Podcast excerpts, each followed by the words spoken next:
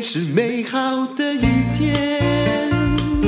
欢迎收听人生实用商学院。我们今天谈的是灰阶思考，这是哎我们 podcast 的哈，就是呃，这他一直都在第一名，我们偶尔会变第一名哈，谢梦工。可是各位要知道，他了不起。他年纪只有我的一半哦，嗯、所以呃，我们来谈谈《灰阶思考》这本书。这的确是他的首本力作，而且我真的觉得他非常成熟，在投资的理论上面。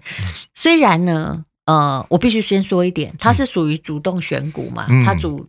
他拿出来的就是方舟投顾的，部分是主动选股，但也有一部分是投入像这种被动性的，像一呃指数型的 ETF 是也有。嗯、但是我要跟各位说，其实这是年纪的不同。嗯，我现在已经不主动选股了，因为我主动选股很多年，其实我没有赔，但是我也没有赚，因为过失相抵。对，哦、但是我为什么后来觉得不要讲主动选股，是因为。呃，以我们这个年纪的人，或你已经到了四十岁以后，嗯、如果你之前没眼光，就代表你以后也不会有眼光。这是实话。我这样讲的是不是实话？错。那你还不如听那个施生辉讲的，就是呃，如果你现在存个嗯五百张股票啊、嗯呃，其实就是一间台北市房子的小房子的价钱，嗯、还不是大房子。没错。那你每个月可以领八万块，它是不是比政府更可靠？答案就是嘛。啊、是的。我讲的就是这么简单，所以。呃，我自己有做很多高风险投资，我承认，但是我在股票上其实是相当的保守，保守因为我觉得说啊、呃，那 我就肯曾经跟林峰批说，我来存五五百张那个零零五六就好，因为它不一跌，哎，对，那我就不要花脑嘛，是啊，我花的脑袋，不然我再去读书或更加充实我的人生。这样不就好了吗？是啊，是啊。我们为什么要花一辈子人生都在搞钱？没错，对对对，嗯嗯。所以，我们今天呢，要接着再来这个聊一聊关于这个挨大的这一本《灰阶思考》。我们上一集里面呢，有提到它的第一个第一个部分，就是扫雷的部分。那接下来我们来看它的第二个部分，叫做备粮。备粮的意思是什么呢？就储备粮食，对，储备足够的这个你要上场应战的这个粮食。那它的这个粮食的。主要的这个呃 target 就是目标，其实还是知识啦。嗯哼，他认为你要有累积足够对于这个理财的知识，你才有办法去应账。嗯，所以呢，它里面有提到，好像他觉得我们如果要解读一些啊、呃、所谓的这个理财方面的这个资料资讯的时候，我们不应该去。看一些什么财经大师啦、记者啦、媒体啦，经过这层层加工之后，才转化给你的资讯。我完全同意，因为我可不可以讲我错误的人生经验？是我之前呢，曾经超好笑的，我看到报纸写“叉叉建设”这很多年了，所以你应该查不到那只股票了。它开始目前复盘上市，因为它曾经被停止嘛。嗯。那目前这个呃状况大好。那只股票大概只有两块钱而已，然后他复盘上市，嗯、然后他呃，老板也来说他股票委屈啦。啊，通常这种讲这种，对对，你一定要小心，对一定不委屈，你放心。嗯、然后他复盘上市才两块多嘛，嗯、记者就说啊，未来的收益某某某建案子，嗯、就是会收很多钱。嗯，我在两块钱买的，然后马上我买的那天大概是呃，时代的最高点，嗯，那个股票上市公司某某建设公司，后来就慢慢从两块多呢，哎你不要以为两块不会跌哦，还是会跌啊，结果跌到什么程度啊？它跌到一块多，后来它它跌到这个呃大概零点五的时候，然后我就反正还好，我趁某一天把那些。卖掉了，嗯，但有一个问题就在于，因为它本来很便宜，所以你一定买很多。啊、对，所以哈、哦，这边有一个迷思，这跟价格没关系。对，你不要以为说好像两块多跌到剩下零点几，好像也没跌多少，跌只只跌一块多。可是事实上啊，你去换算那个百分比，其实是惊人的耶。就烂者恒烂，它剩下五分之一啊。是啊，是啊。所以跟你买一张一百块变成只剩下二十块的意义是一样的耶。所以我。我的经验就是，那个股票一上市，大概没多久，它上市那一天是它价格最高的那一天，嗯，然后就不不不不不不不，直到它又下市。哦，天哪！然后其实那个股票就是它非常不，你都没有脱手吗？我脱，等一下，那只我脱手，可是后来有一个也是我没有脱手，嗯而且那个是听了该建设公司另外一个建设公司，嗯，听了一个跟他有关系的。朋友买的。最好笑的是那个那个。跟那个公司有关系的朋友，是他打电话叫我买，也大概是一两块。他跟我说，他曾经是这家董事长的特助，董事长告诉他说：“告诉你，我一定会把它炒高的，嗯、而且还有某某的上市公司会帮我一起炒。”加持。我心里想说：“嗯、哇，太厉害，得到内线，一块变两块，不过也是赚一倍嘛。”对呀、啊。后来他下市了，而且我的股市里面就永远留着这个，除非我去把我的账户取消到，否则。那个那个不名誉的 哎，那个张数点嘛，但是后面价格零，但它永远留在那里，叫做永远的劣币驱逐良币呀。所以，请问你要听谁的？听谁都不对嘛。所以古埃说的对呀，没错。他说买股票不要看，不要靠三 F，哪三 F 呢？Family。就是家家庭的人成员，不要听这个家庭成员跟你讲说你要买哪一只你就买哪一只。就你爸叫你买的，你也要不孝。对。对第二个呢，friends 就是不要听朋友鼓吹你要买哪一只股票你就去买。第三个，fools 就是就是笨蛋啦，你不要听一些你或许你会觉得说哇这个人讲出来好像哇这也是天花乱坠的，然后哎这个觉得说你他介绍给你的股票一定是会大涨，结果呢，fools 包括很多人。那个电视里面那些啊啊丢笔的，对不对？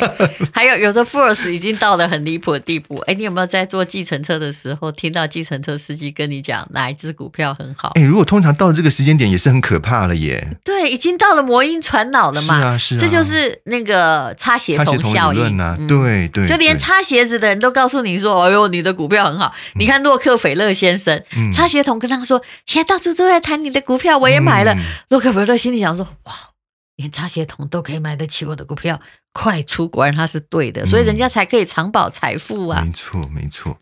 好，然后再来呢，他有提到就是说，没有看到的你才是重点哦。像买卖股票这种东西，你基本上你稍微要退几步来看，你才看得清楚全局。好，比如说他举了一个例子啦，就是在二零一九年的时候，因为这个美国封杀华为嘛。对不对？那时候这个事情闹得很大嘛。嗯，结果呢，一看就政治事件，全世界人都明白。对，结果呢，台积电就因为这样而受到了池鱼之殃，它这这个股价呢，立刻就下跌了百分之十四哦。嗯，那结果呢，大家都推想，为什么？为什么这个台积电为什么要受到这个池鱼之殃？因为，因为它苹果是它的第一大客户啊，对不对？所以它这个呃呃，华为是它的第一大客户。嗯。结果，因为这个华为被这个封杀的话，那台积电一定会受到池鱼之殃的嘛？对呀、啊，对呀、啊。可是他没有想到，就是说，哎，其实他还有其他的客户啊，嗯，他不是只有华为这个客户啊，是。所以后来这个股价还是还给了这个台积电公道啊。哎，我跟你讲，我觉得华为其实他非常聪明，嗯。嗯其实华为的总裁曾经说过一句话，我都觉得他是至理名言，嗯，而且也认清自己的现实与真正世界的客观事实。他在比较华为与苹果嘛，其实，在大陆华为是比苹果市占率可能高，嗯、人家手机也做的不错，嗯、但他很知道一点，他说：“哎呀，拍谁啦？我们华为是硬体公司，苹果是软体公司，那你觉得谁比较厉害？”当然是软体公司比较厉害，啊，他们控制的供应链更厉害，而且那个独占性更厉害。嗯、他其实很明白自己的长处跟短处。嗯啊，当然啦，我觉得就算这世界都在对付华为，你也不应该马上贱卖华为的股票。嗯，嗯因为哦，baby 那是最低点。嗯嗯嗯嗯，对，好。然后另外他提到了，就是说赢家的特质是什么呢？赢家的特质就是乐观。耐心，而且还能够承担风险，我完全赞同。嗯嗯，但他的乐观指的不是傻天真哦，嗯、哦，不是说，哎，你就这样傻傻的看着啊、呃，这个这个股票好像，呃，会一定会往这个什么更好的方向去走。那你要去做的一件事情，就是你要分析分析这个这个公司到底有没有它的前瞻性。嗯啊，你不能说因为今天这个股票大涨了，你就觉得哇，这个股票一定是最好的股票。其实还讲到一点一个重点，会涨的股票不一定是好股票。对。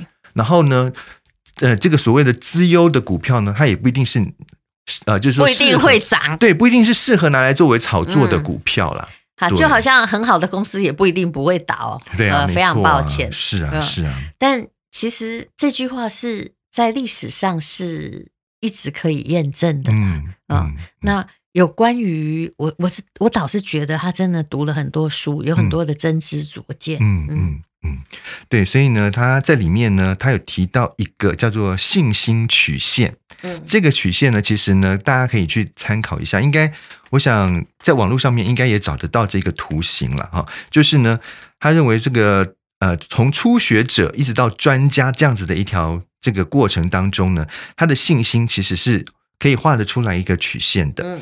在刚刚开始进入这个呃投资理财这个这个领域里面的时候呢，通常这个都有一所谓的“初生之犊不畏虎”这样的感觉，所以他们的这个自信心是爆表的，是冲的非常高的，尤其。根本就是在牛市，你不赚到才有鬼。所以最近那个出股市书的人还真的很多。是，不好意思，现在谁没赚到？你告诉我，那你才能够出书啊。是，就说请不要跟我背，跟我这个正向而行。是，然后等到呢，真的遇到了这个股市崩盘之后，他们才会发现，哇，原来自己知道的东西实在是太少了，他们的经历实在是太浅薄了，所以他的信心呢，会开始从这个高点呢一路往下滑。一路往下滑，然后这个时候呢，这个投资者他会开始去啊、呃，怎么讲，增加自己的一些这个投资方面的知识，慢慢的累积自己的经验，再慢慢的从这个谷底，他的信心再从谷底慢慢慢慢的回升，一直到变成一个专家这样子的程度的时候呢，他的信心又会恢复到一定的水准。你知道小时候胖不是胖，刚进去股市的时候赚也不是赚，是是，你就是运气好。嗯哼嗯哼，所以他认为说哈，这个新手跟老鸟都有可能会过度自信。嗯，好，这两种人是最容易在股市里面叠交的两个族群。对，而且尤其是啊，我们有时候哈，呃，一定要遵从一句话，就是说哈，就是猪在风口也会飞。嗯，只是他不知道自己是猪啊。嗯哼，嗯哼，现在牛市就是一个大风口。嗯哼，你买什么？我你能够买到赔的，我真的还敬佩你。从疫情就三月多之后，其实一次大跌之后，后面全部都是风口。嗯，你现在赚钱，千万不要以为是你厉害呀，嗯，是因为你乘风而起。没错。那当然，这个风来的有点奇怪就好了。嗯。他其实有一句话讲的挺好，他说：“我主张，如果股票做不好，拜托给你买去玩期货，因为期货都吸引。”钱很少的年轻人嘛，啊，就是想要用杠杆的方式赚一次赚到宝嘛，对，对不对？期货如果你如果做不好，不要玩权证。其实对我而言，权证跟期货也差不多的了哈。嗯、那当然有人会说，谁谁谁不懂股票啊？可是权证玩的跟鬼一样强。我们不要把个案当通理，嗯，其实把个案当通理就是最可怕的事情。嗯、很多人明明他自己就是个案，嗯，但是他却把自己通例，然后拿来教人一些普世价值。这就不对了，这就是很多我们讲说投顾老师啊，这种专门在教人家这个呃招揽这个学生进来这个股友社里面的人的一个把一个招数嘛。他就是认为他自己曾经有过这个赚钱的这个模式，他就觉得说我可以拿来教教别人了。那如果说我们这些新手的投资大众呢，又真的哎一听到以后就觉得说哇，他讲的真有道理，然后就马上跟进去的话，嗯、那常常你就是跟到鬼了。大家别傻了，而且我后来发现。其实大众的逻辑都有问题，把个案当通例，真的是我们在投资或者在买东西上的标准，有没有？嗯，嗯，那像这个，嗯，他这里有写说，我们不要把个案当通例。每年有多少个退学生最后成为主克伯、比尔盖茨、戴尔和贾博士？其实这就是逻逻辑上的谬误。嗯，很多人就会告诉我，我来试验大家会不会把个案当通例。艺术家的死后才有钱，嗯，才有盛名，嗯哼，是吗？嗯，好像给人的感觉好像大部分是这样啦。对，但是这是个案，对对。好，你可以告诉我，很多艺术家死后，比如高更啊、梵谷，嗯、后来画越来越贵，他们也享受不到，是啊。那很多人，我就看他小孩去念艺术系，他就自我打趣说：“哎呀，这个可能生前得不到他的孝养，死后才有名。”可是我必须告诉你，百分之九十九不是。嗯，请问反骨是多数艺术家，还是全世界只有他那一个的艺术家？当然是全世界只有他一个啊！是不是？是啊。有多少的这个伪伪梵谷？对他也是个艺术家，伊玛西 K 笑，嗯，他也是穷困潦倒，嗯，请问他后来有没有成名？没有啊，答案是没有啊。是困苦与成名这是两回事啊。嗯，嗯要看后代后代有没有人炒作是你的幸运。对，对可是我们常常就是把一个人说谁谁谁这样就赚钱了，所以我也可以。嗯，哎，你有没有忽略掉旁边九千九百九十九个因为这样子破产的人？嗯嗯，没错，真的很有道理。嗯嗯哼。那在第三个部分呢，他讲的是上证。那所谓上证，那当然就是让你真枪实弹的进入到这个投资市场里面去啦。其他都假的。对，你不要说你要是那个理论派。你对你如果说永远是理论派的话，就像我记得淡如曾经讲过，他问这个教期货的老师一样嘛，天王是不是、嗯、啊？你教期货教了可能半辈子了，结果呢？哎，淡如一问说，那老师你自己到底有没有真的曾曾经参与过这个期货的买卖？心里想，我也好歹买一点来证明我是理论是真的对的。对呀、啊，我还遇过一个期货天王，我现在必须把他的背景模糊一点。嗯，他在业界号称期货天王或天后。嗯，然后我就问他说：“哎，你那个介绍上啊写哈，两年内操作那个绩效百分之六百，那你有在帮别人操作吗？”他就回答我说：“我没有啊。”我说：“那你没有帮别人操作？”那你那个获利率百分之六百啊，林峰斌应该知道我讲的就是有可能的，嗯、当然六六百有可能。嗯、我说你是多少钱呢？因为我会先注意数量原则，嗯、我就说十万变成六十万，so easy，对不对？嗯、你只要把别的有损失的掩盖，不要讲就好了啊。是啊。那可是，一千万要变两千万已经很困难，很困难了，更何况是变六千万。就这位天后或天王，他就回答我说：“他说。”其实我也没有买期货，哇，我太惊人了，因为他是一个期货的老师啊，嗯，就他他完全是纸上谈兵，对，他就说，哦，因为这个两年前我设定了我买的几个期货，后来我一直都在电脑上操作，答案是六百、嗯，我心里想说，哦。安内买赛哦，如果安内买赛，我也可以号称我是全世界最伟大的女明星，只是因为我没有去拍电影，是啊，是啊，对、嗯，所以呢，他在这里面就讲到，就是说你要真的能够上阵，就亲自去参与这一个操作，股市的操作，那你才真正的能够从这个投资里面得到一些真实的经验，没错。其实我觉得，就算失败，或者是、嗯。